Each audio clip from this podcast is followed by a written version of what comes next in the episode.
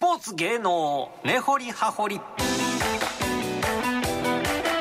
産経スポーツ文化報道部長で元阪神担当キャップの大沢健一郎さんにスポーツと芸能の話題を根掘り葉掘り伺います。スタジオに来てくださいました。大沢さんおはようございます。おはようございます。よろしくお願いいたしますちょっとお土産持ってきましたなんかええ匂いしてるんですよええ匂いしてますねスタジオでスルメですねこれはこれが岡谷のスルメですはい岡山のスルメというのは改めてどんなものか教えていただけますかえっと、えー神戸の東山商店街、ええ。港が、えー公園駅のところにあるんですけどにあるスルメ屋さんで、はい。僕の家の近所で前から知ってたんですけど ABC ラジオの「ドキハキ」で桂南天さんが紹介されたらめっちゃ有名になって、ドキハキの聖地にになったいわゆるまあ岡山のスルメメですすでね。先週あの森武さんから LINE 来て、はい。僕は家の近所よなんで買うてきてくれへんかと言われたんで先週火曜日あの MBS 持ってたんです、はい森さんのあのスカタラジオにで森さんだけ持って行ってござるに持っていかへんかったら藤川さんすねるかなといやいやそんなことないですけど嬉しいですちょっとちょっと一本二本ありますけどでもなんか食べながらやるわけにもいかんなと思いながらちょっとだけいただきますちょっとだけあ美味しい朝からでもいけますね岡山いけますねはいなんやったらビールも持ってきていただいても全然いいんですけど まあそうですね。はい。ねありがとうございます。なんか大将にちょっと話聞いたら、はい。もうあ大将かスタッフの人にね「もうやめようか思ってたんです」って。言って「えええー？って言って。なんか原価率が上がりすぎてイカの値段が。箱見たら北海道のイカでしたやっぱり。ええイカなんですねやっぱね。で原価率聞いたんですけど確かにそれは苦苦しいなっていう話で。でもこれラジオで人気が出ていう、でしあの続けられるようになったんやって。わ素晴らしい。火は聞いてしまってねなんかね。はい。それをござるで紹介する。じゃあござるでも岡山のスルメを猛プッシュしてまいります。なんかステッカー持ってたら持ってったら貼ってもらいますって言ったら「いいですよ」って言ってくれはったんで。わ あ嬉しい。隣ちょっとあの三好さんの隣ちょっと大がましいんでちょっと端っこの方に貼ろう上から貼るんです上 上から三沢さんの上に貼って隠すね。それは怒られそれは怒られますけど、はよろしくお伝えください、はい。はい。で本題ですけどすみません、ええまあ阪神のマジックが15に減りました、15すごい。ヤクルト3連勝。3連勝ですよ。先週ね消えたんですけどね、はい。森武さんがその岡山のスルメ持ってって日にね。岩崎が打たれて、えーにに別に岡山のスルメが悪いわけでは関係ないでもないです。関係ないんですよ。2-0で勝ったのにねホームラン2発打たれて2-3で負けたんですけど岩崎良かったですね。その後も復活というかあの問題なく抑えてますので、ええ。まあ、そういう試合あるよなということでだったんですけど、はい。昨日も佐藤輝また大爆発で。1回スリーラン。2試合連続ホームランですね、こ今季なんか2軍押しとかね打てない期間とかあって。ちょっと波がありましたね、うん、でも終盤になってね第一番大事なところでね本物になってきた感じがあって。はい。岡田監督に合うかなと思ってたんですけどね、まあ、やっぱりいい選手は監督選びませんのでね、力があったらもうどんな選手でも選びます。使いますから。いい選手は指揮官を選ばない監督を選ばないそういい言葉ですね。サラリーマンも一緒ですよ。はいなんか今ぐさぐさ。っと。いやいやいやいや人生波あり。山に谷ありでね。昨日はでもねたあの近本がねまたあのデッドボール当てられて、はい。それが前当たったの右の脇腹と同じのあそこ。ところなんでちょっと心配ですけどね、うん。まあ、最後のあのハイタッチのところにいたみたいなんでで取材にも応じてみ応じて応じてたみたいなんで大丈夫そうかなと思うんですけど岡田さん怒ってましたね、うん。それは怒りますよね。怒ってましたね。なんか、ええこれサンケイスポーツの3面載ってますけど、はい。呆れるよな2 年連続優勝したチームやしの探したんやけど高津おらんかったわベンチに言うて。確かにねあのハイタッチした後ね一流があ一流側のヤクルトベンチ覗いてねおらんのかみたいなことやってましたね。逃げたなと、でもねあの反対の立場やったらね岡田さんがその時間まで残ってて「ごめんごめん」って言いに行ってるから多分してないと思いますけどね。まあそらそうよですまああの高津監督もね申し訳なかったともちろんぶつけるように、ぶつけるよう思ってぶつけてるわけじゃないいやそらそらそうそそうよですよねそれもね、うん。まあ、技術の問題ですわ、ええ。技術と空気。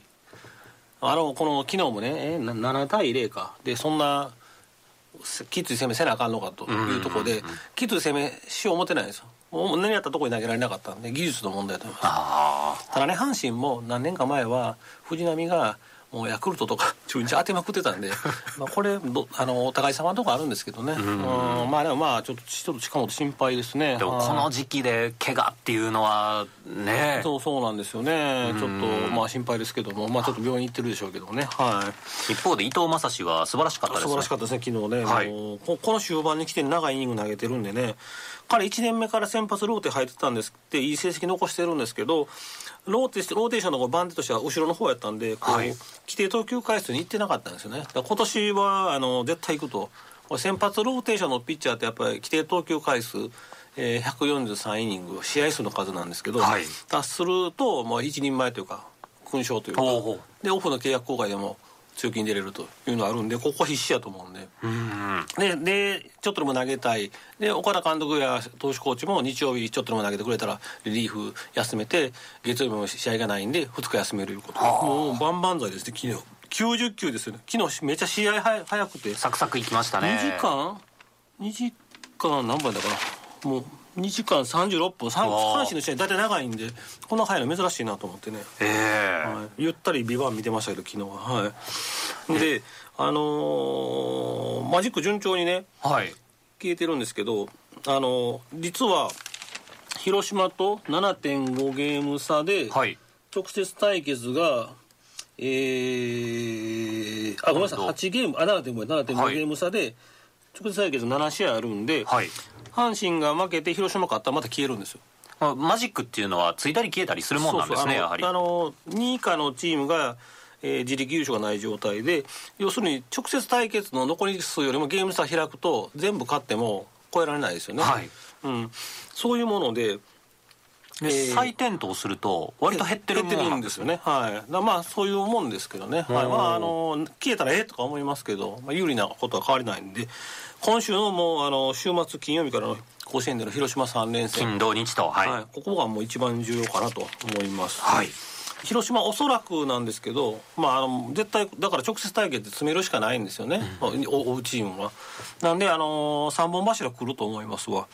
あのおそらくですけど床田はい。左ピッチャー、今年阪神2回対戦して2回ともやられてる防御率0点対戦防御率0点台。はい。えーっとね防御率2位ですねえーっと、えー2です。1.93そうそうそうそう。ですね。か彼が多分初戦あの来ると思いますああの1日ちょっと先発を遅らせて水曜やったんですけどね。でおね、えーこれ打ててません阪神今年は、ででおそらく金曜、えー土曜日は森下8勝を挙げてるこれもええピッチャーですわ。はい明治から来た。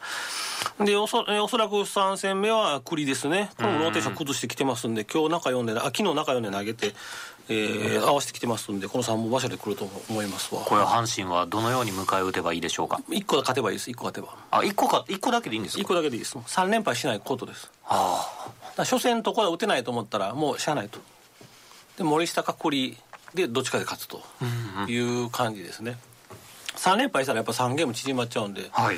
今7.5あると言ってもこれ4.5になるわけで。そうですよね、うん。ですけどこれ1勝2敗であれば1ゲームしか縮まらないんでもう痛くも痒くもないはあはあはあ。だからもうこのこの時期のあの上のチームはもう3連敗統一カード3連敗しないことだけですね、はいいや随分気が楽っちゃ気が楽です。そうですね。一方の広島はもう絶対勝たない絶対勝たなとんということなんで、はい、うんだからこう少々ビハインドで負けてても勝ち勝ちピッチャーとかつぎ込む必要ないですね阪神は。逆に広島もそうなってくると思いますけどね。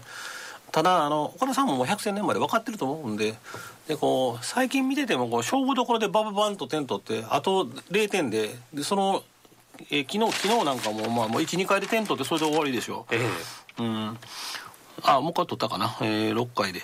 だからもう勝負どころでバババンとこう点を取ってでもあとはもうええねんみたいな。うんうんサクサクいこうと。そうそうそういうこと。めちゃめちゃあのこうあのええ感じの試合してはりますんでその辺分かってると思いますけどね。ええはい。しかし大沢さんこうなってくるとめっちゃ忙しくなってきてません？最近サンスポも。はい。ああのね先週あのあれ会議がありまして。あれ会議があったんですか？あれ会議あの久々に会議室集まって。はいほんで要するにあれした時ね、まあ、優勝でええか前。優勝した時にあのーどんな紙面作るかっていうのはまあ大体出し合って、まあ、芸能もあるんですよねもちろん。であの新聞でこう土日あ金曜土曜日はあの JRA の競馬の予想があるんで、面談で結構変わってくるんですよね。特にサンスポちょっとあの最近、えーあの別座で作ってるんででないつになるかによってこう変わってくるんですよ、はい。であと、まあ、ありがたい話広告出てきたりするんで。でその段取りを結構してまして。で、まあ、この日のこの日やったらこうやなこの日やったらこうやなっていう感じでもうずーっとやってきたんですよ。うわ大変そう、は聞いてるだけで大変ですね。まあそうですね。それは結構整理部長整理部整理部が大変整理部が大変ですね、うん、その差配せなあかんので。うん。ただただ、はい。オリックスも マジック16阪神マジック15これオリックスと同時あれがあるかもしれない。そうなんですよ。これプロ野球ってね80年以上歴史があるんで大概のことはね、あるんですよ。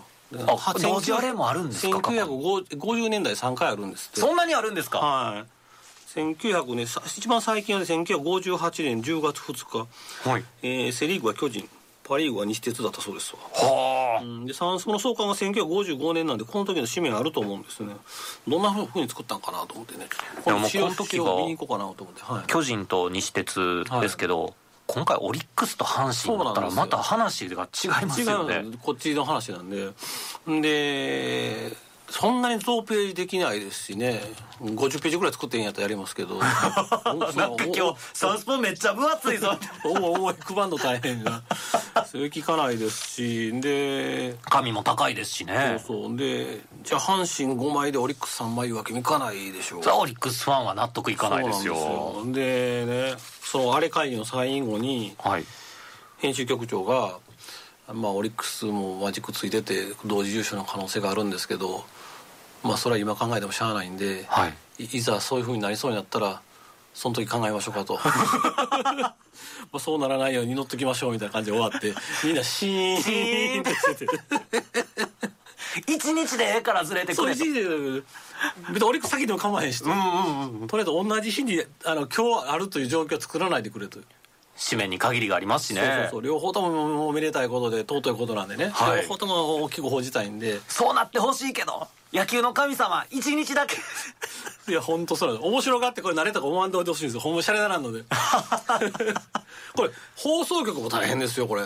いやそれは優勝のインタビューとか胴上げとかは、あのこの間 MBS 行ったらそんな話聞きましたけど。いやもうみんな大変やろうなと思って。大変や言うちも放送局やのに全然関係ないっていう。行ったらいいインタビューですか？リポートでござるでうわもうほんまに邪魔ですよ OBC いつも来てへんくせにひょこっと来んなと。道頓堀行くとかね。あそれはいいですね。その周辺取材で、ま、町のね。ねあの、はい、何かできることを考えるという、はい、落ちないように川にいや本当ですよね。もうみんな飛び込んだらあかんねんでほんまに。と、うん、まあ、せっかくこんなことってない話ですしオリックスと阪神がそれぞれあれするなんて、ね、もうものすごい便乗して盛り上げていきたいそうですね。もういろいろあの我々もこの18年阪神も18年ぶりですから、はい、いろいろ雑誌とか作る予定なんで盛り上げていきたいんですけど同時だけはなってほしくなります同時はやめてください、はい、サンケイスポーツ文化報道部長で元阪神担当キャップの大沢健一郎さんにお話を伺いました。大沢さんどうもありがとうございました。ありがとうご